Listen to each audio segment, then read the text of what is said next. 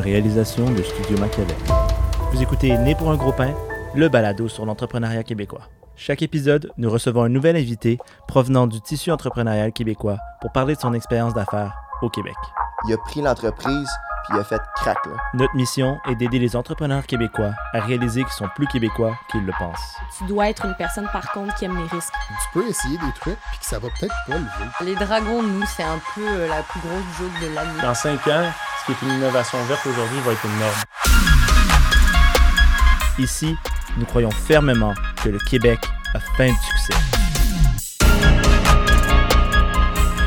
Pour ce douzième épisode, nous recevons Christopher Wells de Piecemeal, plateforme de gestion puissante et gratuite pour la gestion de restaurants et services alimentaires.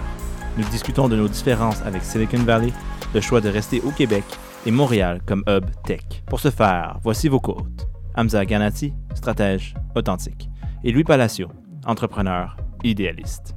Bienvenue à un nouvel épisode de Né pour un gros pain. Aujourd'hui, on reçoit Christopher Wells euh, de l'entreprise Piecemeal. Merci d'être avec nous. Merci, messieurs. Ça me fait très plaisir de venir vous voir. merci, Hamza, de m'accompagner. Euh, toujours un plaisir. Puis encore, euh, merci, Louis, euh, pour cet euh, épisode. C'est très apprécié. Merci. Donc, euh, rapidement, Piecemeal, euh, c'est une plateforme euh, numérique euh, euh, disponible au- aux restaurateurs pour leur gestion. Mhm. Donc, euh, elle utilise un petit peu l'intelligence artificielle. On va en parler un, un peu après. Euh, mais sans plus tarder, on voulait poser une, une question très importante. Puis là, je te regarde euh, déjà. Quel type de pain es-tu, Christopher? Oh, quel type de pain. J'ai dû travailler, les gars, là-dessus. Vous n'avez pas d'idée depuis qu'on s'est parlé une couple de semaines. Yes.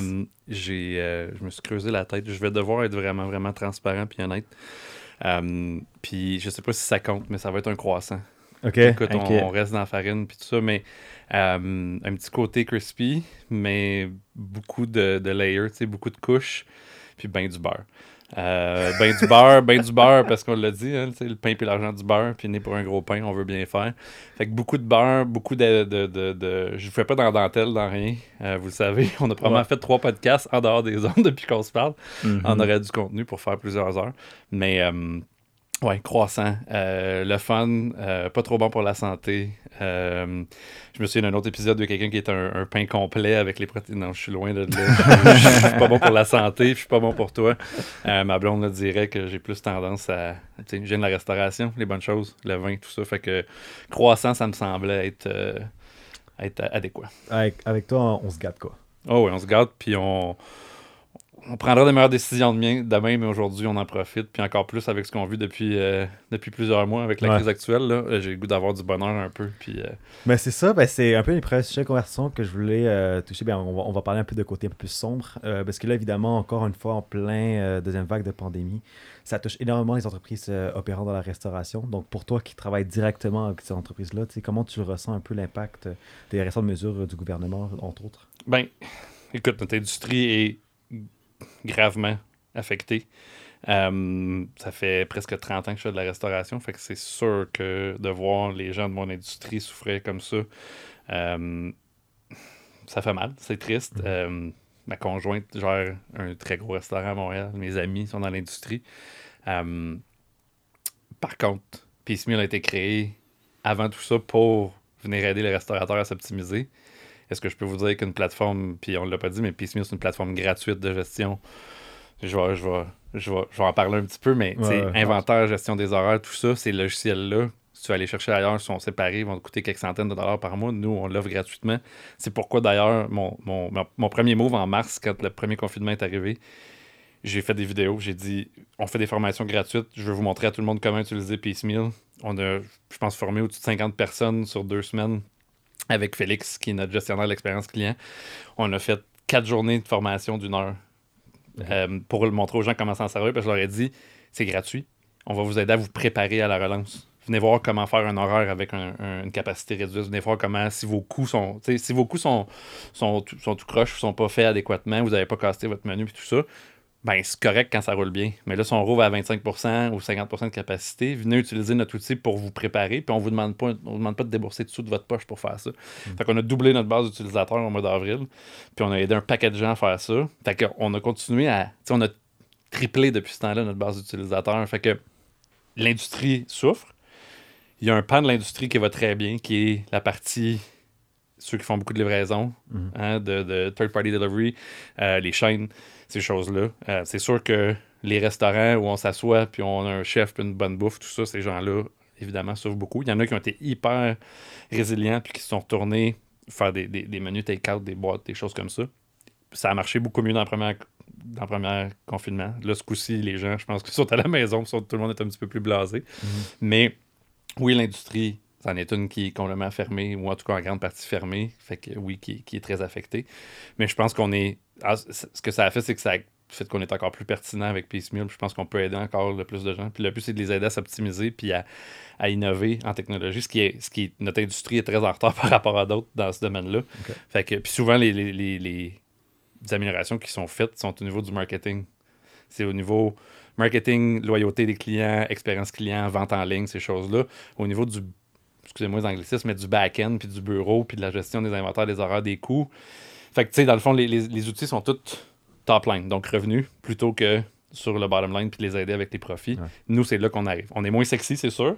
Hein, on ne on dit pas, nous, on va t'aider à rentrer plein de fric, mais euh, ça- on s'en fout combien il en rentre. S'il en reste pas à la fin du mois, on s'en sort pas. Donc, nous, notre, notre rôle, c'est de vous aider, c'est d'aider le restaurant à. à- fait que, oui, il y a- l'industrie souffre, mais on, on est puis très optimiste, je veux dire, sur la suite, parce qu'on l'a vu entre les deux, comment les gens sont sortis pour aller, Ouais, visiter les restos. Fait que, Tu en as parlé un petit peu à travers la réponse, mais Ouais. si, pour quelqu'un qui ne connaît pas c'est quoi Piecemeal, Ouais. si tu pourrais m'expliquer exactement ce que vous faites, comment tu gagnes ton pain, dans le fond? Comment je gagne mon pain?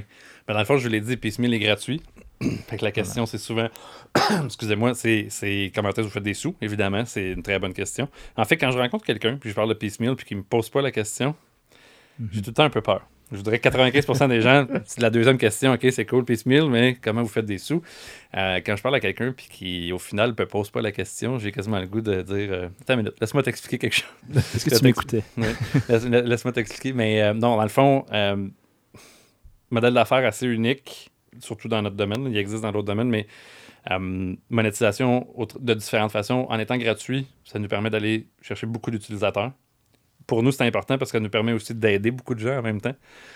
Mais de l'autre côté, on a des relations avec les fournisseurs. Donc, on a lancé, entre autres, un marché récemment, puis une connexion avec les fournisseurs où les fournisseurs nous paient un frais de transaction pour le volume qu'on leur amène. Fait que vous imaginez qu'ils ont plein d'autres canaux de vente. Mais encore là, les fournisseurs non plus. Je vous parlais de techno en restauration, mais dans toute la chaîne d'approvisionnement de la restauration, on, on est, on est très en retard en tech. Les grosses compagnies, les gros fournisseurs ont des plateformes d'achat en ligne, des choses comme ça, mais le, le mid-level supplier, puis là, vous m'excuserez, il va y avoir plein d'anglicismes dans tout ça, mais c'est sûr, on je m'en sortirai pas. Mais, euh, mais ces, ces- ces fournisseurs de, de- de moyenne grosseur-là prennent encore toutes les commandes par texto, par téléphone, placent leurs leur trucs à la main, font quasiment leur, leur facture à la mitaine. Fait que vous imaginez que si on leur amène des outils à eux aussi, on leur amène du volume en ayant des milliers d'utilisateurs dans Piecemeal, ben, ils nous paient un, un peu comme un frais de transaction de carte de crédit, si vous voulez. Euh, donc, on a lancé, soit directement avec eux ou dans le marché, on a lancé le marché euh, à la mi-octobre, euh, en plein dans le début du deuxième confinement, mais on a déjà un partenariat avec 15-20 fournisseurs, presque 400 produits. Un, une avenue qui est vraiment cool pour nous dans ça, c'est présentement les vins d'importation privée au niveau de la restauration. Là, ils ont lancé une plateforme en- pour le, retail B2C avec les, les Mhm. clients, euh, monsieur, madame, tout le monde. Mais pour les restaurants, il faut que tu ailles sur le site de chacun d'entre eux. Et là, on a déjà quatre ou cinq euh, agences qui vendent des vins avec nous. Fait que. Un restaurant qui va sur Piecemeal dans le marché, il est capable d'aller magasiner et acheter des vins d'importation privée de, de 4 à 5 agences. Puis on vend, tu sais, on, a- on travaille avec une boulangerie, on travaille avec Camellia Sinensis l'été, Doyon des Prix, euh, les boissons 1642, euh, Hilti, il y en a un paquet, là, tu sais, on- j'en oublie, puis je m'excuse à nos partenaires que j'oublie de mentionner, mais euh, évidemment, c'est sûr que hein, deuxième confinement jusque- jusqu'en janvier nous, nous, nous aide pas, nous a pas aidé. Mais, euh, mais on a une, monétisation au travers des fournisseurs. L'autre chose, Piecemeal est gratuit au niveau d'un restaurant unique qui va l'utiliser. Puis on a des chaînes qui travaillent avec nous puis qui l'utilisent dans plusieurs restos. Mais une- un des besoins, souvent, c'est d'agréger des données pour être capable de comparer restaurant 1 avec restaurant 2. Ok.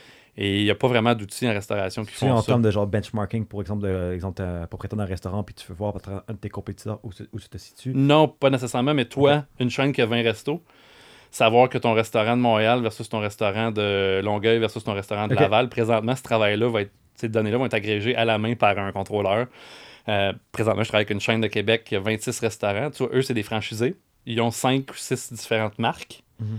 Et ils ont quatre ou cinq restaurants dans chaque marque, ben, ils ont quelqu'un qui paye euh, pour aller agréger des données de vente, de coûts des aliments, coûts de main-d'œuvre, tout ça, pour être capable de comparer leur resto. Fait qu'imaginez que Piecemeal va bâtir un tableau de bord entreprise qui va être capable de te donner automatiquement cette vue-là et de ne pas payer quelqu'un pour agréger ces données-là, ben ça, ça va être payant. Fait que ce tableau de bord-là va être payant et je vous dirais que comme le marché, euh, notre- notre marketplace présentement, c'est pas avec l'industrie qui est fermée, c'est pas le, le- le- le- Carrefour Laval un 24 décembre, mettons.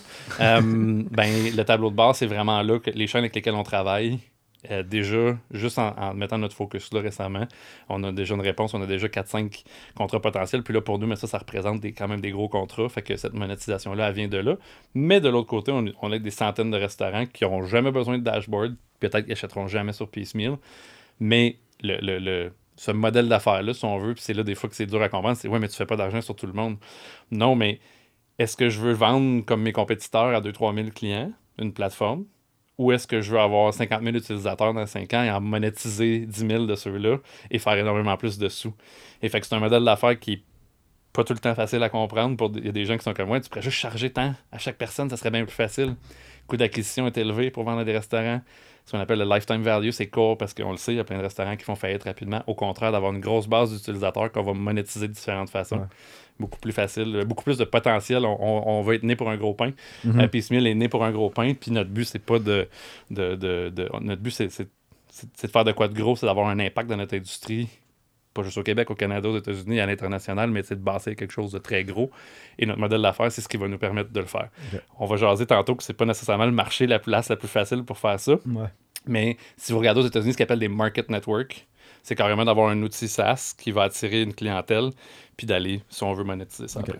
Et pour vrai, tu sais, je pense que vous avez tous regardé le film The Founder, de McDonald's. Ben oui. Tu sais, on disait justement que la richesse dans la restauration dans, les années justement 1960, c'est le real estate. Mais là, maintenant, en 2020, on dirait que la nouvelle richesse dans la restauration, c'est les données.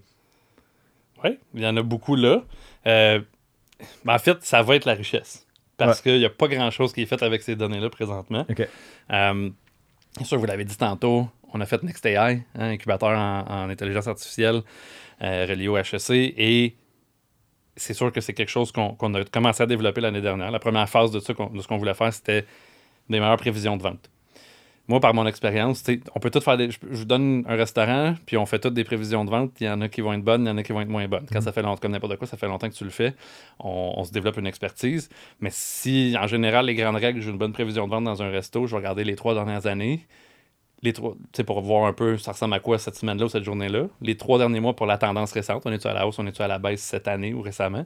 La météo, les événements autour de mon resto.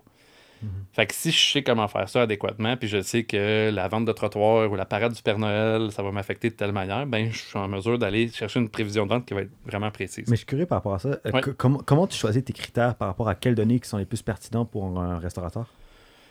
Ben, dans le cas du restaurant, l'historique des dernières années, l'historique récente, la météo va t'affecter dépendant. Il y a des restos plus que d'autres. Si j'ai une terrasse, ça va m'affecter d'une certaine manière. Il y en a, s'il pleut, ça va, ça va les aider. Il y en a que si d'autres, s'il pleut, ça va les affecter. Parce que, fait c'est indépendant de, de- de ta situation. Les événements autour, si je suis à deux coins de rue du Centre Bell, qu'une game du Canadien, est-ce qu'on se doute que je risque d'être occupé versus si je suis à je sais pas, à Repentigny, puis qu'il n'y a pas de game de hockey, puis il n'y a pas de centre belle, tu sais, fait que c'est c'est où où je suis situé, puis ce qui se passe, ce qui se passe près de moi. Fait que je dirais que c'est ces trois, quatre points-là, mais on devine que ces points-là, quand je vais aller faire un modèle d'intelligence artificielle, c'est des points qu'on est capable d'aller chercher. Puis on a travaillé sur un modèle l'année dernière, puis on était rendu à 85% d'efficacité sur des données qu'on avait de restaurants pour être capable de commencer à produire un, module de prévision des ventes. Évidemment, qui dit intelligence artificielle dit coût de développement.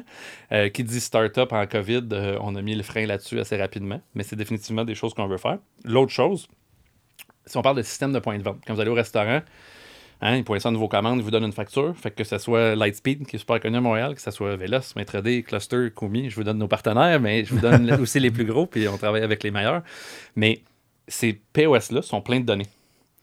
Puis l'autre chose sur laquelle on travaillait, c'est ce qu'on appelle les, les- les règles d'association. J'essaie de traduire les termes anglophones dans ma tête, mais imaginez que j'ai un, un plat de flétan et que je suis capable d'aller analyser qui a acheté quoi avec quoi, mais je pourrais vous dire ce plat de flétan-là, son meilleur ami, c'est le verre de Sauvignon blanc, c'est euh, l'entrée d'asperges, c'est la tarte aux pommes comme dessert, puis c'est tel digestif. En termes de formation d'employés, de création de menus et tout ça, ces données-là sont assises là, puis ils font dodo.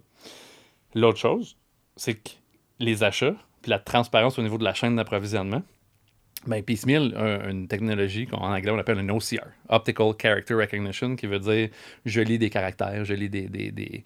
Et normalement, si je fais un inventaire dans un logiciel normal ou dans une feuille Excel, il faut que je rentre toutes mes factures à la main. Un restaurant moyen passe 3 heures par semaine à faire ça, ligne par ligne. Une caisse de tomates, 12 et 25. Si je le fais dans une feuille Excel, souvent je me tente, je le fais plus, donc mes, mes coûts sont pas mis à jour. Fait que ma, ma sandwich aux tomates que j'ai j'ai mis au bon prix en 2016, elle est plus au bon prix en 2020 parce que la tomate a monté de 20% depuis ce temps-là. Puis si je le fais dans un logiciel, ben à la main, c'est quand même un 3 heures par semaine. Fait que nous, tu prends une photo, un PDF de la facture et on lit les lignes en temps réel. On connecte ces systèmes-là, on va lier ces systèmes-là à nos systèmes d'inventaire. Fait que quand je prends une photo, les prochaines factures que je vais rentrer, je mets à jour mes coûts en temps réel, mes quantités en temps réel. Quand je dis là, vous autres, ça vous. Ça vous hein? Non, mais pas on apprend, Mais quand je dis ça, je sais, mais quand je dis ça à quelqu'un, puis je, je- je pense à, à quelqu'un en particulier récemment à qui j'ai j'ai montré cette fonctionnalité-là, et là, je, je- je reprends leur bouche comme ça. Et c'est pour ceux qui l'écoutent, ben là, ils ont, ils ont- ils ont la, la bouche grande ouverte, et là, je remonte leur bouche parce que c'est le genre de fonctionnalité qui fait OK, là, là, ça vient de changer ma vie. La première fois que j'ai rencontré mon partner Oz, c'est la fonctionnalité qu'il m'a montré. On s'est mis à discuter sur la plateforme qu'on voulait bâtir. Puis là, ils m'ont montré cette OCR-là, cette, cette- ce truc-là de photo pour les factures. J'ai fait d'autres, on va changer le monde, comme on va changer notre industrie. Fait que c'est juste cette fonctionnalité-là, quand je la présente à quelqu'un, j'ai un utilisateur récemment qui me disait on a eu un pépin, puis là, on a réglé leur petit pépin, un petit bug. Puis son employé, sa réaction, c'était Ah, là, c'est plate quand ça arrive de quoi de même. Puis il a dit Est-ce que tu veux qu'on retourne avec notre ancienne solution? Il est comme Non, non, non, non, non, non, non, on garde Piecemeal, c'est 100 fois mieux que qu'on avait avant. C'est juste que là, tu sais, j'étais irrité de ce petit pépin-là, mais il dit, tu veux retourner rentrer des factures 5 heures par semaine, ça me dérange pas, tu sais. Mais, euh, mais tout ça pour vous dire, pour répondre à la question d'IA, fait Ouais. qu'il y avait les prévisions de vente, les systèmes dans les, dans les POS qu'on peut analyser. Puis ben, présentement, il y a des milliers et des milliers de factures déjà dans Piecemeal, pleines d'informations sur la bouffe, la chaîne d'approvisionnement. L'autre chose, de l'autre côté, je vous parlais de nos relations avec nos fournisseurs, mais eux, là, ils savent pas ce que le restaurant va commander d'ici 30 jours. Mais nous, au niveau de leur vente, de leurs achats, on commence à être capable de leur donner une vision sur 15, 30, 45 jours. Qu'est-ce que ce client-là va potentiellement commander de chez vous? On ne l'a pas encore, mais c'est vers ça qu'on s'en va.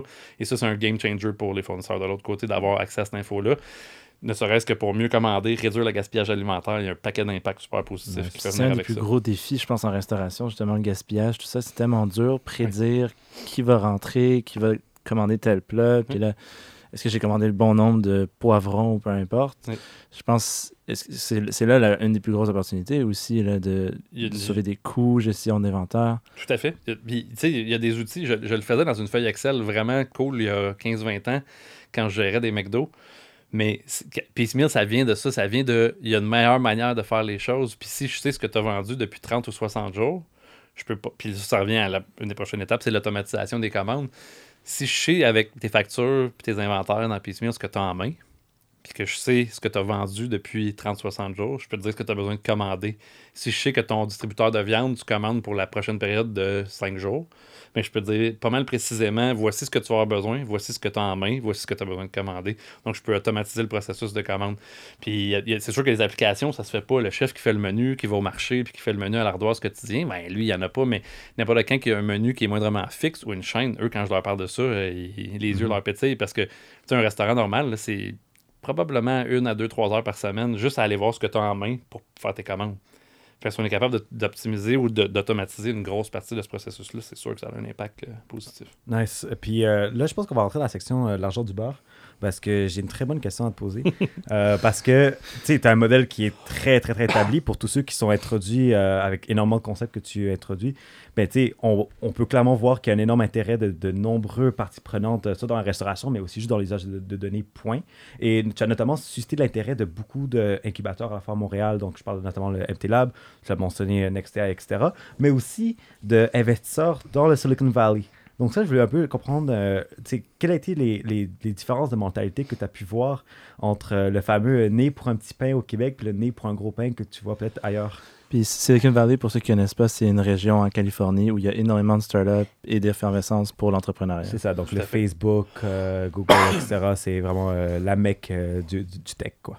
Exact. Tout à fait, c'est là que, que- que je pense que c'est quoi 80% de quasiment de ce qui se fait en startup ou en argent qui est investi vient. Ben, dans le fond, euh, je pense que les, les, les, les grandes lignes, c'est que Montréal travaille très, très fort pour se démarquer au niveau de, du, du start-up, de l'entrepreneuriat, tout ça. Euh, ce que j'ai remarqué beaucoup euh, dans mes conversations, que ce soit à- dans Valley, que ce soit à New York, que ce soit à Toronto, que ce soit ailleurs, puis ça, c'est quand même assez su, puis c'est quand même assez out there là, dans l'industrie ou dans le monde du start-up que une valuation d'entreprise à Montréal, ça va être peut-être 1,5 fois à, à Toronto, puis ça va être peut-être, euh, je sais pas, 3, 4, 5 fois en Valley. Ça, c'est correct. Le marché est différent. Mais pourquoi, selon toi? Euh, Il y a. Ben, le- votre titre de podcast, votre- vous le dites, né pour un, né pour un gros pain, ou, l'expression né pour un petit pain. Euh, je pense qu'il y a une, un, un- un désir d'aller plus loin, sauf qu'il y a les vieilles habitudes, est-ce qu'ils sont euh, du christianisme endurci ou de, de je dois me flageller, puis je- si j'ai du succès, c'est parce que je l'ai volé à quelqu'un d'autre. Il y a cette mentalité-là. Je me souviendrai tout le temps d'une cliente, avant Peace Meal, j'ai passé 10 ans à faire de la consultation au restaurant, puis j'avais une cliente euh, au Nouveau-Brunswick, puis elle me disait, sais, on vit dans la même maison depuis 20 ans, puis je pourrais m'acheter un auto bien plus belle que celle que j'ai, mais je, je le fais pas parce que les gens ici, ils vont me juger, puis ils vont dire, check là, qui essaie d'avoir du.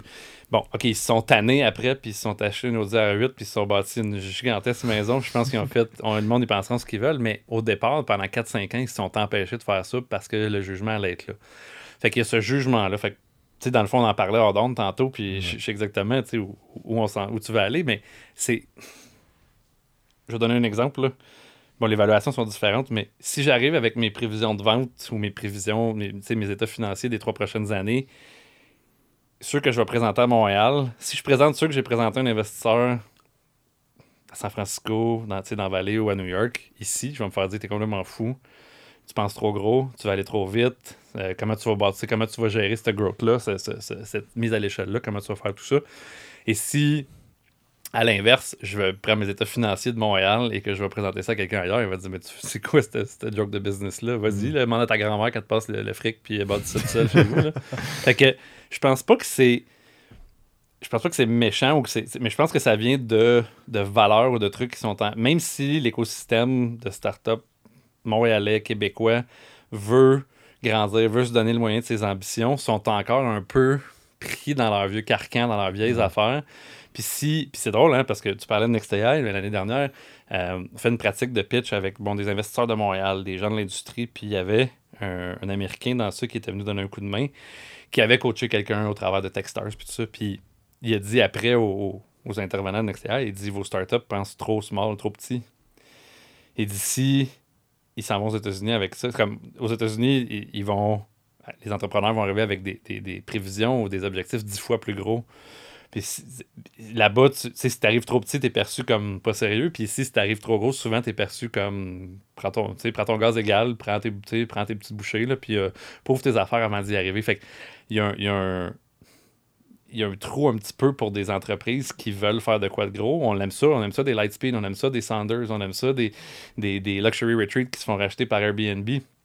Mais on veut qu'ils soient déjà à une certaine place avant de commencer à les supporter puis de les aider. Ouais. Fait que euh, les mêmes idées, puis c'est sûr que souvent c'est des entrepreneurs qui ont eu du succès puis qui ont des bonnes relations, mais l'histoire dans Valley, là, dans Silicon Valley, de, de, de lever un million sur un plan d'affaires ou sur un PowerPoint, puis c'est sûr que souvent c'est parce que c'est des gens qui ont un track record puis qui ont, qui ont mais c'est c'est impossible, là, ça arrive pas ici, puis c'est correct que ça arrive pas non plus parce qu'à un moment donné, on, on veut pas brûler le fric puis on, on veut pas nécessairement. Mais il y a définitivement une, une différente mentalité. Puis un autre point que je peux vous faire aussi, peut-être qu'on est trop corporate ici, on est encore trop dans cette mentalité-là, mais il y a un autre entrepreneur, un- pas un entrepreneur, mais un, un- un enseignant d'Harvard qui était venu nous, nous, nous parler, puis il a dit beaucoup de choses intéressantes, mais une chose qui m'avait frappé, il a dit il y a l'heure de la vallée, comme on parlait de la Silicon Valley, puis il y a l'heure de, de Montréal ou l'heure du Québec. Et ce qu'il voulait dire par là, puis ça, je peux vous le dire, là, je, vais vous donner un exemple précis après. Il dit dans Vallée, tu tu t'envoies un texto, tu envoies un email à quelqu'un. Il dit le meeting est booké dans, la journée même pour un appel le lendemain. À Montréal, ça prend, puis ça, je le vis régulièrement, ça prend une semaine de retour. J'écris à quelqu'un, écoute, on peut se parler mardi prochain. Sur des affaires qui ont besoin de bouger, qui ont un impact pour tout le monde. Puis qui- ici, on bouge. Quand on va bouger, on le met dans le calendrier. Et souvent, je- moi, j'ai tendance à avoir un peu le, le- le- le feu parce que je veux qu'on avance, je veux qu'on bouge. Puis Ouais. si je dis à quelqu'un, écoute, euh, moi, je te parle, là, ça peut être dans une heure, on se parle là. Puis tu vois, je, je l'ai vu, je vais vous donner un exemple. Là. il y a toutes les, plusieurs fournisseurs avec qui j'ai parlé pour, quand on a bâti le marché.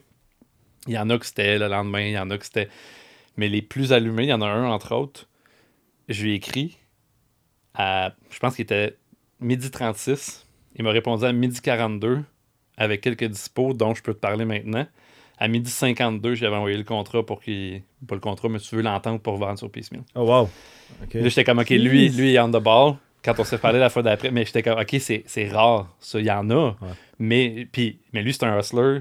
Il est au Dragon, je l'ai vu à plein de places, il grandit. il mais je, je savais que j'étais pas surpris parce que j'avais vu le personnage aller, puis tout ça. Mais il y a un peu cette. cette puis je vais vous donner un autre, mon autre exemple de l'autre côté. Mais les autres, les autres fournisseurs avec qui je parle, j'en ai qui ont signé le contrat, là, puis qui ont, signé l'entente avec nous.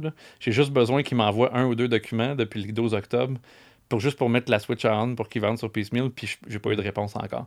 C'est fait qu'il y en a qui c'est, il y en a qui donnent ça à switch si on veut, mais j'ai écrit puis tu, parlais de la vallée tantôt, je me suis tout le temps fait dire tu peux pas écrire ou tu peux pas parler avec un, un investisseur de capital de risque là, pour pas dire des VC en anglais.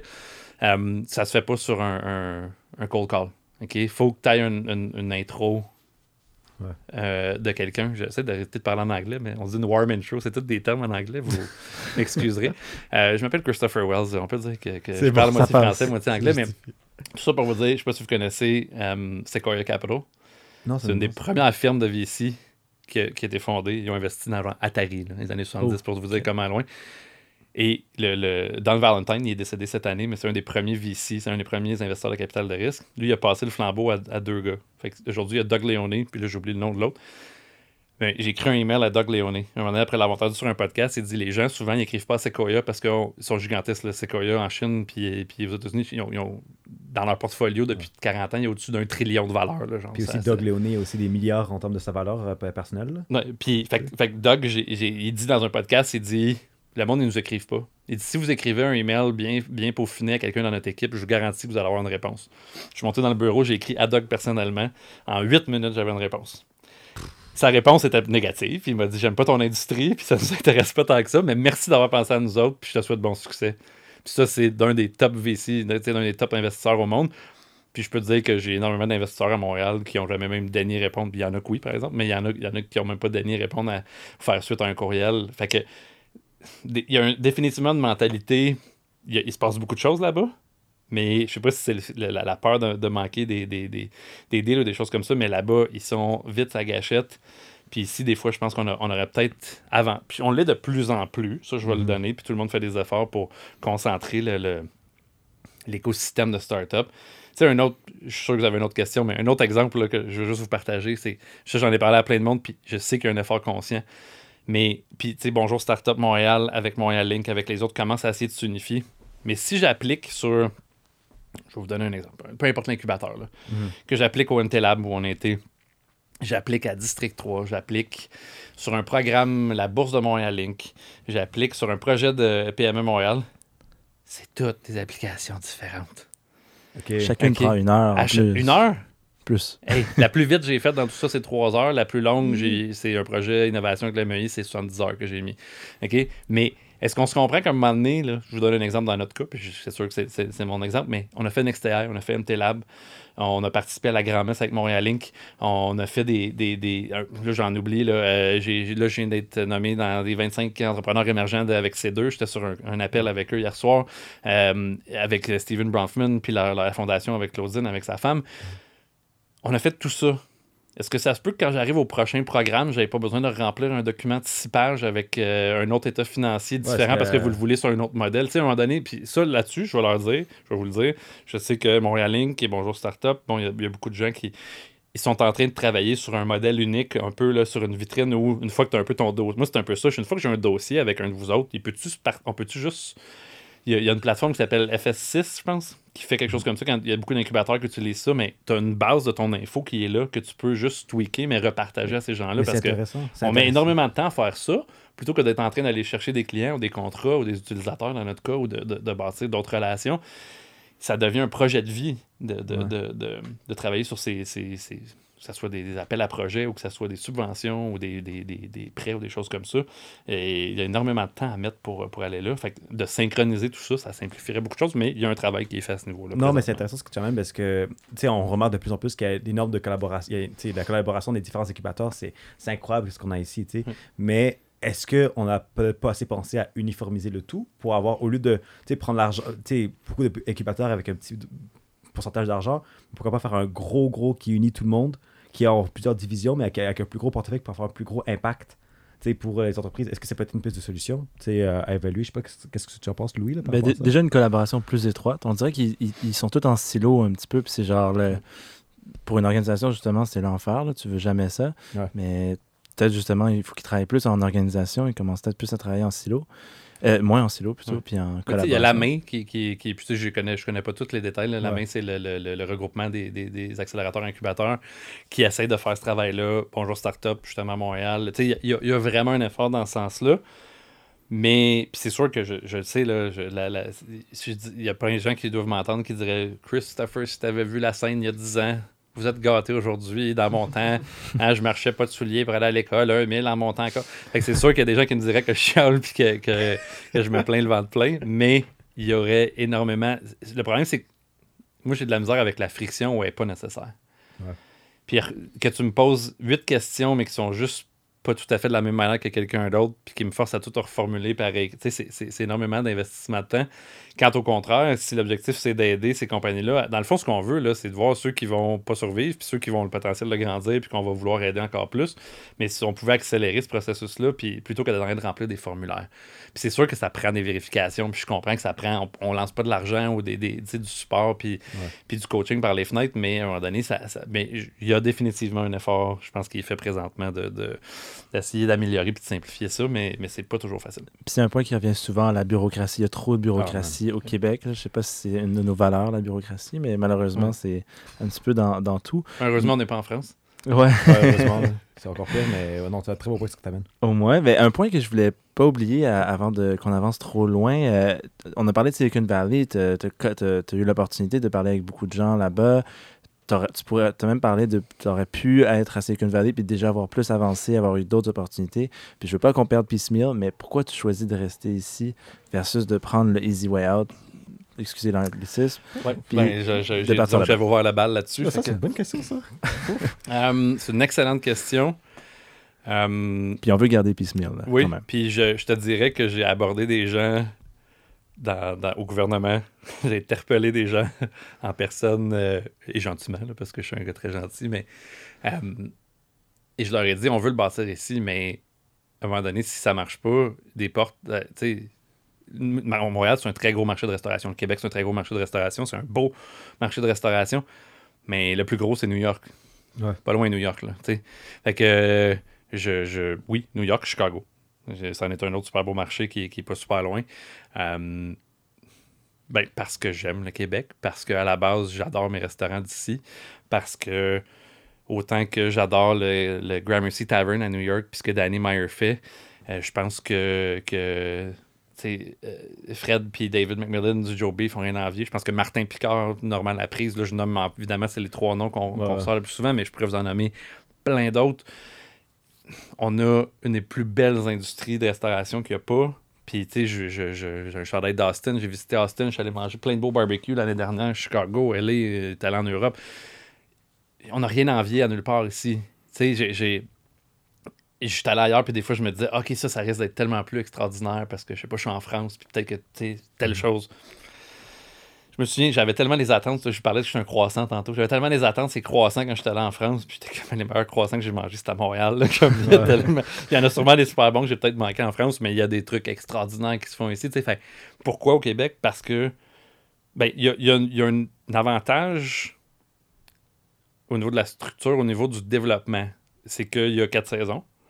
Donc, la, la- la- si tu veux, la fluctuation qu'il y a au niveau des business ici, de vivre au travers des quatre saisons, c'est sûr que c'est différent que si j'allais m'installer ou qu'on développait justement, j'ai un chandail d'Austin, ou je suis à Austin ou en Floride ou ailleurs, où il y a, il y a pas mal une saison qui varie. L'autre chose, c'est le, le bilinguisme. Fait que Piecemeal est déjà en deux langues, dans un. C'est une facilité. Dans même deux utilisateurs peuvent utiliser le même compte Piecemeal, un en français, un en anglais. Fait qu'on a le potentiel après ça de le traduire dans plein d'autres langues, mais de travailler dans cet environnement-là, de travailler dans une place qui a quatre saisons avec les, les fluctuations qui viennent avec, avec le, le- la chaîne d'approvisionnement qui vient avec ça. C'était intéressant de s'assurer qu'on s'est dit si on est capable de le faire ici, on est capable de le faire n'importe où après. Euh, mais tu sais, il y a plein de marchés. Hong Kong, je suis allé à Hong Kong il y a un an, c'est un marché qui, qui, qui, qui- On a déjà des utilisateurs là-bas, puis on a déjà potentiellement même du monde. tu sais, Puis c'est pas, on veut se concentrer ici parce qu'on veut se concentrer sur un marché pour prouver ce qu'on a à faire puis se donner l'élan. Mais euh, parce que j'aime mon Québec, parce que j'aime mes entreprises d'ici, parce que j'aime mes restaurateurs d'ici, puis je pense qu'on peut aider du monde d'ailleurs, mais j'aime bien mieux que Piecemeal soit un success story québécois qu'une compagnie qui s'est exportée ailleurs. Puis la preuve, c'est qu'il y en a des compagnies d'ici, tu sais, je les ai nommé tantôt, il y en a dans plein d'autres domaines, mais tu sais, dans- si on parle en tech, là, euh, ben, quoi que sont deux sont plus en, en immobilier, mais, mais, mais tu sais, Lightspeed euh, qui vient d'aller, qui est en bourse au Canada depuis un bout, puis là, qui vient d'aller en bourse aux États-Unis, euh, dont le, le cours de l'action va, en tout cas, en date d'aujourd'hui, excessivement bien. Ouais. Fait que il y a, il y a- j'aimerais ça faire partie de cet écosystème-là, puis de, de, de, de, de bâtir quelque chose de gros ici, chez nous. J'aime ça. Puis c'est quoi, euh, c'est quoi la, la date, pas la date limite, mais est-ce que, est-ce que tu dis d'ici deux ans, il faut que ça fonctionne, sinon je m'en vais ou c'est, quoi qu'il te faut là, pour, Euh, qui te manque là, pour que ça. Je te dirais en toute transparence, on est pas mal proche d'arriver où on veut arriver. Tu sais, comme on est encore une start-up puis on a encore beaucoup de choses à prouver. Euh, je te dirais que ce que je vois devant nous pour les 6 à 12 prochains mois m'encourage beaucoup. Euh, je te dirais que s'il y avait. A- je sais pas, je vais donner un exemple. Il y a un incubateur qui est avec un des gros fournisseurs de GFS à Chicago, un accélérateur qui s'appelle Food Foundry. Qui travaille avec des compagnies un peu comme la nôtre dans l'alimentation. Euh, ils mettent un peu de sous dans la compagnie et ils rouvrent énormément de réseaux. Puis de. Puis encore là, est-ce que je voudrais me commettre à un fournisseur comme on travaille avec plein Peut-être pas, mais si de- demain matin, eux autres, ils me disaient Chris, viens à Chicago, puis nous autres, on va te pousser, puis on va t'aider, ben c'est sûr que peut-être que je le considérais. Il n'y a pas de date limite. Je je- je suis pas. Il n'y a pas de date limite sur. Ça fait 10 ans que je suis en affaires sur demain matin, si ça, ça marche pas, j'abandonne. Je je- je- je suis all-in, comme dirait euh, mon ami Benoît. Mais euh, je, je, je pense que c'est de juger au moment opportun. Puis je pense que c'est ce qui fait la force d'un bon entrepreneur. C'est c'est pas de. C'est dur. Des fois, on peut se mettre certains ultimatums, mais il n'y a pas d'ultimatum. C'est d'y aller avec le plan qu'on a, pousser le plus qu'on peut dans ce sens-là. Mais c'est sûr que s'il y a des avenues qui se trouvent qui sont plus faciles, c'est fort possible que j'aille par là. Tu sais, si c'est, c'est, c'est- que ça soit dans une autre ville, là, c'est plus une question. C'est sûr que je, je veux le faire ici, puis ma famille, mes amis sont ici aussi, puis c'est, c'est, c'est- je suis plus vieux aussi. hein. Il y avait des entrepreneurs qui sont dans la jeune vingtaine, euh, mettre dans une valise, puis s'en aller, c'est facile. Moi, avec deux enfants, c'est un petit peu plus complexe. Mais, euh, mais j'ai une blonde qui me supporte super gros. Tu sais, on a, au début, début de Peace on a appliqué à Y Combinator, qui est un des plus gros incubateurs en Californie. Puis on, on venait d'avoir bébé numéro un. Puis ma blonde, elle m'a dit il faut que tu y ailles, vas-y. Puis on trouvait le moyen que je descende une fois par mois de voir où tu viennes. Tu sais, on, on regarde si c'est ça que ça prend pour que tu. Puis je je serais pas où je suis si c'était pas de ma conjointe. Puis ça me supportait pas à, à, à, à 100%, puis qu'elle croyait en ce qu'on fait. Puis. Mais euh, peut-être que s'il y avait déjà eu des opportunités, je serais peut-être déjà plus là. Mais c'est sûr qu'après ma base, je vais le faire ici. Puis je le vois l'impact qu'on a sur nos utilisateurs. Puis quand j'ai des commentaires positifs, puis à quel point on a aidé leur vie, on a simplifié leur travail, ça, ça donne, ça donne du, du, feu, puis ça donne le goût de continuer, puis d'avancer. Mais, euh, mais j'ai pas d'ultimatum à savoir quand est-ce que je m'en irai ou que ce soit. est-ce, qu'il y a des trucs aussi que tu vois ici qu'il n'y a pas nécessairement à Silicon Valley dans les côtés positifs? Là, parce qu'on on a parlé beaucoup des trucs à Ben, il y en a mais- énormément. Il y a... Ce que j'aime ici, c'est que dans Silicon Valley, aussi gros que c'est, c'est une clique. Souvent, tu sors de Stanford, tu connais bon, les, les, tous les plus gros VC, tu, tu, tu vas travailler à peut-être d'autres nouvelles startups, là, mais normalement, tu vas aller travailler chez Google un bout, chez Facebook, tu vas aller faire ta startup, tu vas. euh, c'est- une grosse clique, mais ça reste une clique qui se connaît puis qui, qui, qui, qui se fait confiance. Puis des gens très intelligents et très compétents. Euh, ils commencent vraiment à avoir ça ici. Je trouve qu'à Montréal, c'est un peu plus long avant d'être accepté, si tu veux, ou de, de- de faire partie de ça, mais il y a définitivement un, un support entre les, les startups, entre elles, entre les. Vous parlez d'incubateurs tantôt, il y a une super belle scène ici de, de- Ouais. de- dans ce domaine-là qui commence à, comme tu disais, à travailler de moins en moins en silo, à se parler. C'est sûr que moi, je l'ai vécu depuis deux ans où il y a des améliorations, on n'est pas encore là, mais je le vois dans 5-10 ans. Puis tu sais, il y a, il y a le, le- le Startup Genome qui est un peu un. Je je me trompe peut-être, mais il me semble que c'est le projet là, qui veut. qui- si tu veux, qui fait un peu une, une liste là, des, euh, des meilleures villes pour, euh, pour, les start, pour faire une start-up. Puis Je pense que le Montréal vient de rentrer dans le top 20, où ils visent le top 20 puis sont dans le 20 de mais tu sais, ils, ils, étaient 50, je pense, il y a quelques années, puis leur but, c'est d'être dans le top 20 puis de continuer à s'améliorer. Puis être, être... Fait que, tu sais, il y a, il y a vraiment un désir d'aider. L'autre chose, c'est que tu disais, il y a de la bureaucratie, mais il y a des personnes au travers de cette bureaucratie-là qui sont des, des, des, des, des phares, des lumières d'espoir. Tu sais, j'ai eu un, je ne mentionnerai pas avec qui, mais avec un, un, appareil gouvernemental ou un, truc. J'ai eu un, dossier qui a fini dans une poubelle, quelqu'un qui a changé de département, mais j'ai rencontré quelqu'un après ça qui a mis énormément de temps pour m'aider depuis un an, me donner les bonnes réponses, me guider aux bons endroits, me donner les réponses que je voulais avoir. Parce que tu sais, des fois, le formulaire, si tu appliques de quoi au gouvernement, il faut que tu sois tout d'un coche, mais tu sais pas c'est quoi qu'il faut qu'il soit d'un coche. Mais qui, qui, a été hyper clair pour me guider puis m'aider dans ça. Et t'es pas obligé de faire ça.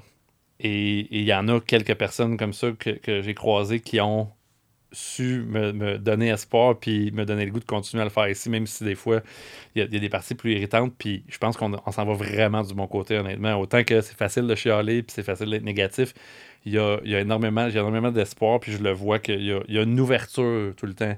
Aujourd'hui, je parlais avec quelqu'un justement d'un incubateur, puis je disais, on, en a parlé un peu hors d'onde, mais euh, quand c'est des entreprises de services, des choses qu'on est capable de voir, des sous-vite, on est facile à les encourager quand il y a des plateformes.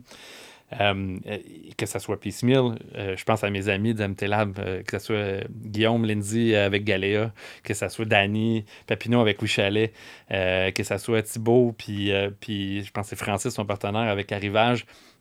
Ils bâtissent toutes des plateformes, des marketplaces. Là, c'est plus dur de se dire, parce que c'est des entreprises qui sont plus longues à monétiser, à rentabiliser, à avoir des revenus, qui demandent un peu plus de push au départ il y a, mais ça fait plein de monde avec qui j'en discute, puis je pense que ces gens-là commencent à se rendre compte que oui, ok, peut-être qu'il y a un trou. Il, y a, il y a une ouverture à dire Ah oui, attends une minute. Puis je parlais avec quelqu'un d'un incubateur aujourd'hui qui disait il me présentait une idée, Chris, qu'est-ce que tu penses de ça comme projet? J'ai dit écoute, il y a beaucoup de valeur, mais pour nous, pas tant pour telle raison. Puis là, tout de suite, il a fait Ah oui, attends une minute, peut-être qu'ils pourraient en avoir pour des entreprises de services, puis un autre pour des entreprises de plateforme à fort potentiel. Puis tout de suite, il y avait une ouverture. Fait que, tu sais, des fois, on n'est pas nécessairement là, mais je le vois à quel point il y a, une ouverture puis un désir de, s'améliorer puis de, de, répondre aux besoins puis d'aider. Puis c'est sûr que, tu sais, la tech, il y en a de plus en plus aussi ici. Fait qu'on s'adapte un peu au genre d'entreprise qui commence à se créer. Euh, mais c'est pas. Euh, puis il y a des modèles d'affaires. Tu sais, c'est sûr que le modèle d'affaires, des fois, il est mélangeant pour le monde. Puis il est comme, attends, pourquoi vous faites pas juste charger 200$ par mois comme tout le monde? Puis on va arrêter de se casser la, la mm-hmm. tête? Parce qu'on est né pour un gros pain puis parce qu'on veut faire d'autres choses. Fait que euh, on, Hein? J'adore. Belle blog. Hein?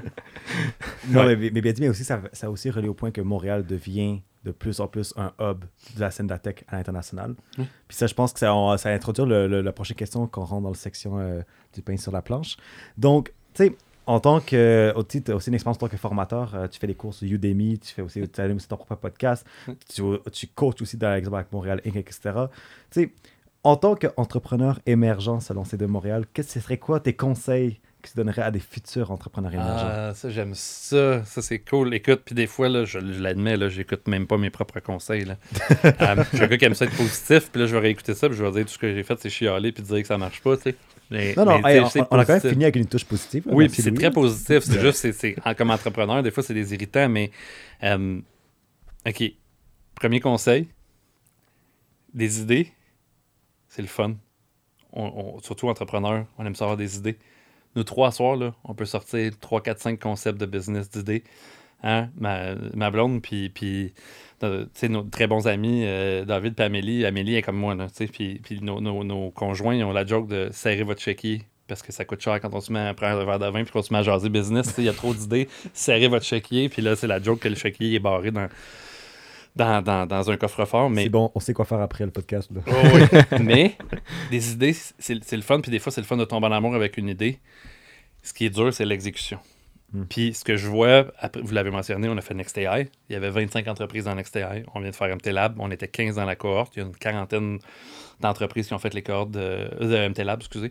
Euh, il y a énormément de monde avec plein de qualités, plein de belles idées, mais qui n'exécutent pas faut passer à l'action. On peut faire des plans d'affaires, on peut jaser, on peut dessiner des whiteboards, on peut, on peut faire des brainstorms, on peut avoir des belles idées, mais si je suis pas en train d'être dans l'action, en train de parler à des... T'es es au début, à des utilisateurs potentiels, d'aller que, ah, mais j'ai peur qu'ils me... sais, on a peur qu'ils me disent pas ce que je veux entendre. Non, démolis mon idée, puis on va la reconstruire, ou on fera d'autres choses, ou on va, on va trouver les trous dans ce qu'on fait. Même, moi, ça fait presque 30 ans que je fais de la restauration, puis je suis quand même allé parler avec 30-40 restaurants quand j'ai commencé Piecemeal. Je le savais qu'il y avait un besoin, mais je suis allé valider, je suis allé dire ça, je pense que ça va aider là, là, là, selon mon expérience, t'en penses quoi? Quand c'était le temps de faire la marketplace, là, je vous ai dit qu'on a 15 à 20 partenaires. Combien vous pensez j'en ai appelé? J'avais une liste de 100, j'en ai, j'en ai contacté 100, j'en ai, j'en ai parlé à 50, j'en ai 15-20 qui travaillent avec nous autres, j'en ai 10-15 là-dessus qui sont comme Chris, on va survivre la COVID, on se reparle après. Mais il faut, s'il y a une chose, être dans l'exécution, c'est le temps d'aller faire des ventes, c'est le temps de parler à des utilisateurs, c'est le temps de, de bouger. Fait que mon plus gros conseil, ça serait arrêter d'y penser parce que il y a quelqu'un que je connais que je n'aimerais pas, qui en 2004 a toujours rêvé d'écrire puis d'écrire des livres, qui voulait écrire un livre pour les enfants, pour les aider à passer à l'action, puis elle voulait appeler son personnage Procrastine. OK? Je trouvais que c'était une super cute idée pour les enfants. C'est procrastine, à, bon, elle fait pas ce qu'elle a à faire, puis tout d'un coup, elle le fait, puis elle a des résultats, puis elle est heureuse. Mais je peux vous dire que 16 ans plus tard, cette personne-là, elle n'a pas encore écrit le premier draft. Madame Procrastine n'a pas Ah, écrit voilà. son livre de Procrastine. Fait que quand c'est le temps de, de, de, de passer à l'action, il faut, faut le faire, puis c'est pas. Je sais pas si vous connaissez Gary Vee, je suis un gros Euh, fan de Gary Vee. Ouais. Euh, J'essaie de retrouver le vidéo de la fois où j'ai eu une interaction avec lui. Je vous montrerai ça un jour. Mais euh, puis avec, il a fini ça en disant I like that guy. Fait que je- je- ça fait depuis 2009 que je le suis sur une suggestion de mon très bon ami Julien Ménard. Puis qui, qui tu sais, Gary Vee, bon, tout le monde le connaît aujourd'hui. Lui, il dit Je vis dans les nuages, mais je vis dans la terre. Ce qu'il veut dire par là, c'est que c'est cool, ça prend des idées, ça prend du rêve, ça prend de la motivation.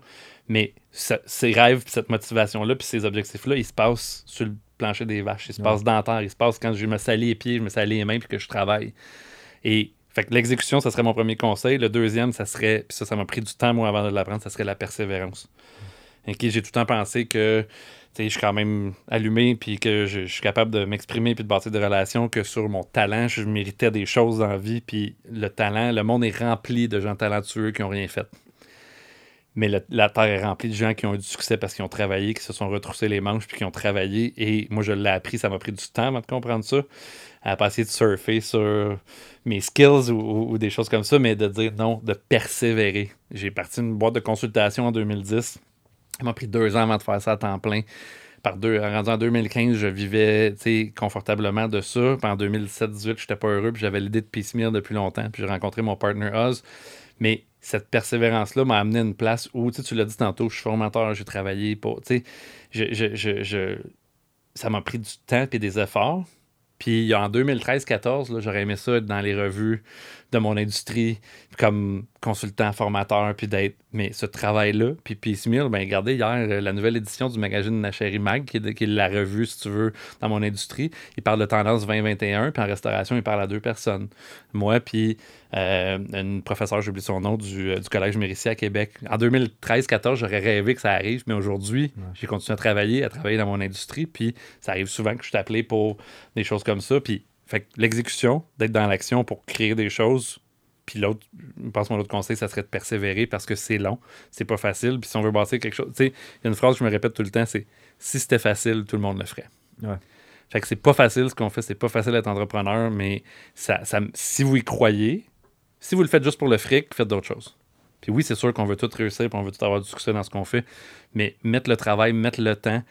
Si tu exécutes, puis que tu es patient, puis que tu persévères, puis que tu travailles, euh, il y a des bonnes chances que tu y arrives. Mais c'est un énorme bon point que tu as amené, surtout pour. euh, le principe qu'on a quand même remarqué que dans nos discussions avec d'autres entrepreneurs, qu'il y a beaucoup d'entrepreneurs qui, s- qui, qui idéalisent énormément les incubateurs. Ils font de incubateur, incubateur, incubateur. Donc le contenant est très important.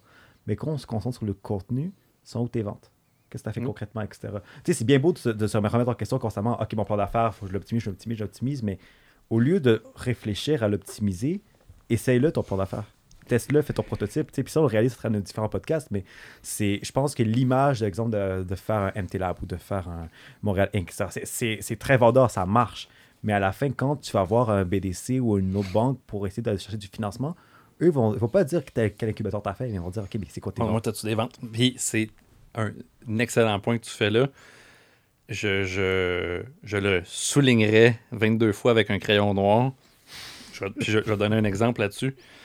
Pendant NextAI, évidemment, c'est sûr sur 25 compagnies, ils prennent des chances sur des idées qui sont plus far-fetched, des entrepreneurs qui sont plus loin, qui sont peut-être plus aguerris, tout ça. Il y a un dude hyper brillant qui s'exprime super bien, qui comprend clairement l'AI parce qu'il dit des choses dans nos, dans- a différents cours puis formations. Je ne comprends rien de ce qu'il dit. Il est tout là, là, super motivé. Puis à un moment donné, ben, évidemment, on se voit aller, puis on parle de nos projets, puis on fait des présentations. Puis je me souviens, à un moment donné, il m'a accroché, Oz et moi, à la cafétéria du, de, de HEC. Puis il dit, les gars, il dit, comme, tu sais, je vois vous autres, là, ben là, vous, tu sais, bon, t'es projet pilote, telle affaire, vous faites ça, là. Il dit, là, moi, euh, tu sais, puis quand même quelqu'un confiant, fait que pas du genre à demander trop de conseils, puis... Mais là, il était comme, c'est ouvert un peu, puis il était comme, là, je, là, je, je- Là, j'ai dit, OK, attends une minute, là. Arrête de me parler de tes huit idées, puis de me, nom- me nommer la neuvième. Puis moi, puis Oz, on lui a fait une petite intervention, parce qu'il nous l'a demandé. On l'aurait pas fait s'il l'avait pas demandé, mais, on lui a dit, là, il faut que tu trouves une idée. Puis il va me trouver une personne qui va payer 5 piastres pour ou 500 piastres pour. Mais j'ai dit, là, tu as besoin d'aller valider sur le marché ce qui se passe. Puis d'aller voir si tu es capable d'en vendre, puis s'il y a des gens qui vont s'en servir, ou es-tu capable de le donner? Si tu capable de le donner, ça va être l'étape 1, l'étape 2, tu essaieras de le vendre. Mais là, que tu me parles de, du neuvième concept d'idée que tu as, d'affaires grandioses, que tout ça va être plus gros que Google à la fin. Google, ils ont commencé par lancer un, un- un- un- un truc de recherche. Hein? Avant Gmail, avant la suite, avant tout le reste des business, avant AdWords, avant Google Analytics, ils ont commencé par un truc de recherche avec un Amazon était au début une librairie, puis là, ça Oui. a rendu le monstre que c'est rendu, là. Oui, puis après les librairies, ben, ont fait un peu d'électronique, puis un peu de ci, puis un peu de ça, puis, puis ils roulaient les profits de l'année d'avant, puis ils ont- à un moment donné, ça faisait 8 ans qu'ils roulaient Amazon, puis ils n'étaient pas profitables, mais ils faisaient juste réinvestir, réinvestir, parce qu'il y avait une vision à long terme.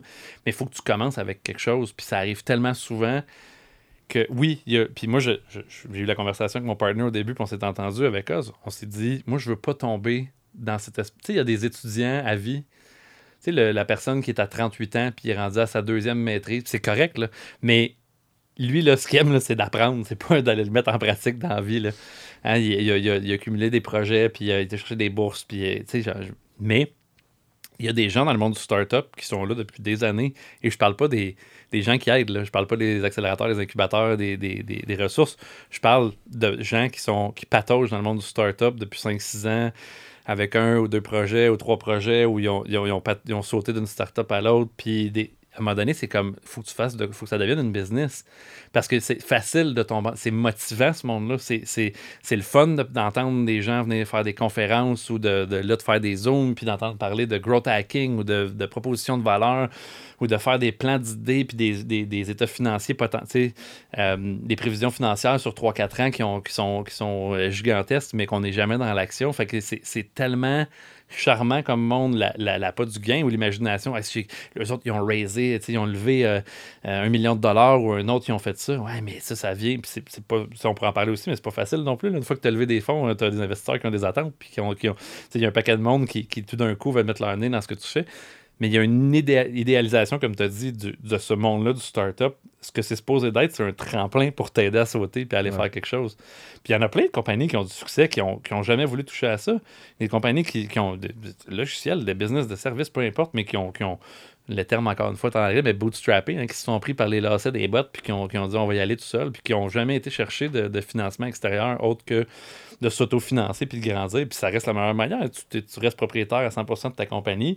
Puis oui, c'est sûr, quand tu veux faire quelque chose de gros, des fois, tu as besoin de mettre le, le, le, le- le rocket en arrière de ça puis de te permettre d'aller plus vite, mais il y a définitivement une Mhm. idéalisation de ce monde-là. Puis faut rester la tête très froide de dire OK, je veux participer à ça, je veux être là, mais est-ce que ça m'aide à avancer? Parce que sinon, c'est trop facile de, rester dans le champ de tout ça. Puis dans, dans- Parce que sinon, tu peux passer ta vie dans des événements. Puis dans des.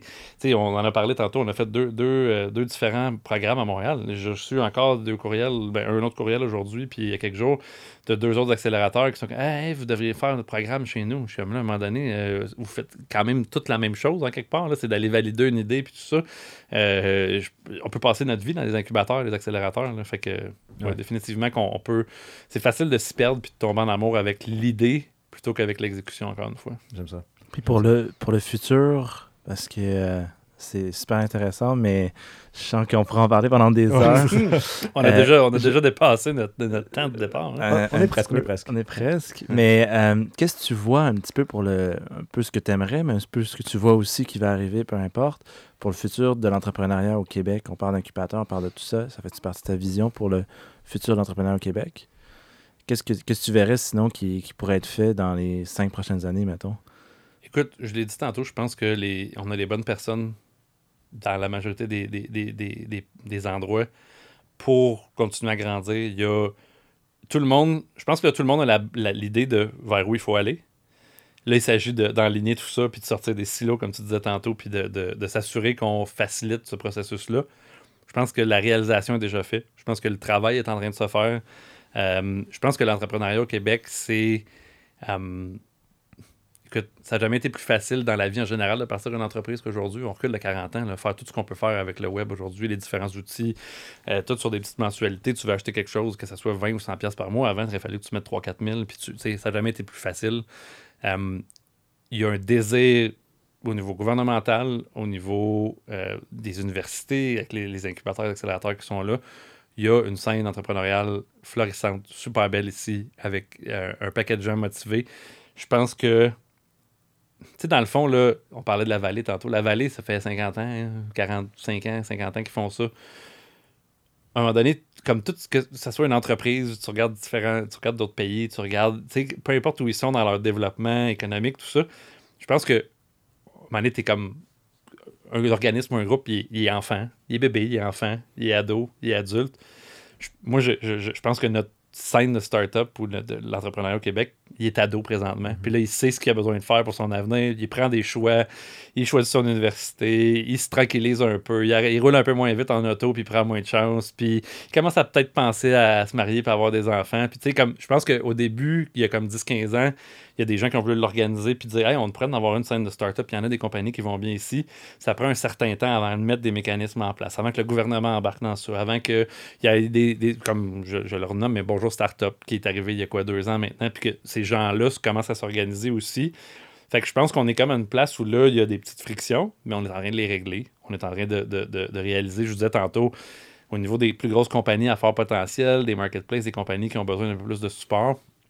Je, je parlais avec quelqu'un la semaine passée qui me disait il y a des discussions même au gouvernement présentement pour essayer d'aller aider ces entreprises-là, puis on veut aider les prochaines grosses entreprises du Québec à grandir. Fait que j'ai vraiment l'impression qu'on on est comme dans l'aboutissement de dans 10 ans. Je pense qu'on va être définitivement une des plus belles scènes de, de, de- d'entrepreneurial, de start. De toute façon, juste là, je parle de start-up au niveau quasiment plus tech et tout ça, mais la scène entrepreneuriale au Québec, l'entrepreneuriat, c'est, fort. C'est, Ouais. On a des super beaux entrepreneurs.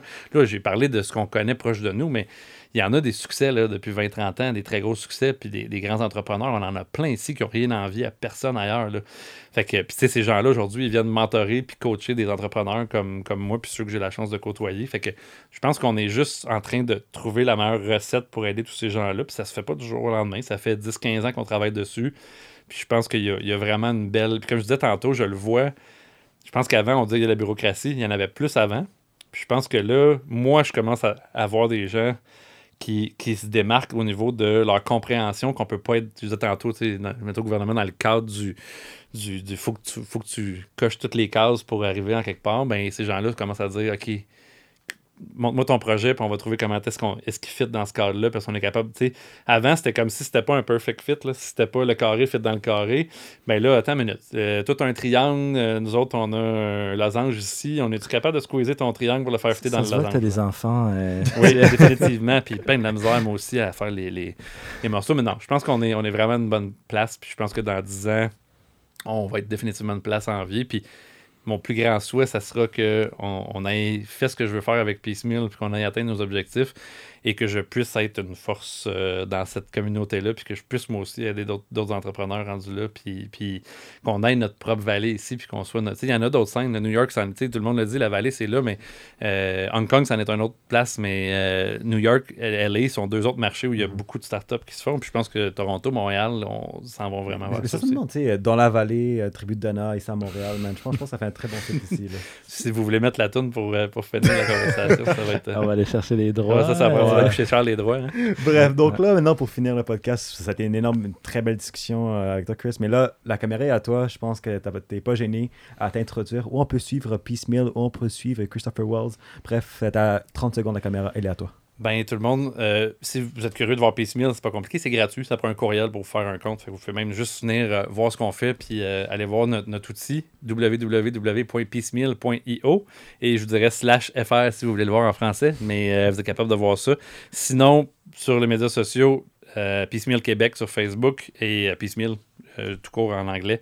Euh, je fais un podcast qui s'appelle La Table 21. Je parle avec des, des personnes de, de, de l'industrie, des restaurateurs, des producteurs, des sommeliers, des, euh, des gens de, de l'édition, tout ça. Fait que on, on- ça, c'est pas mal la meilleure place.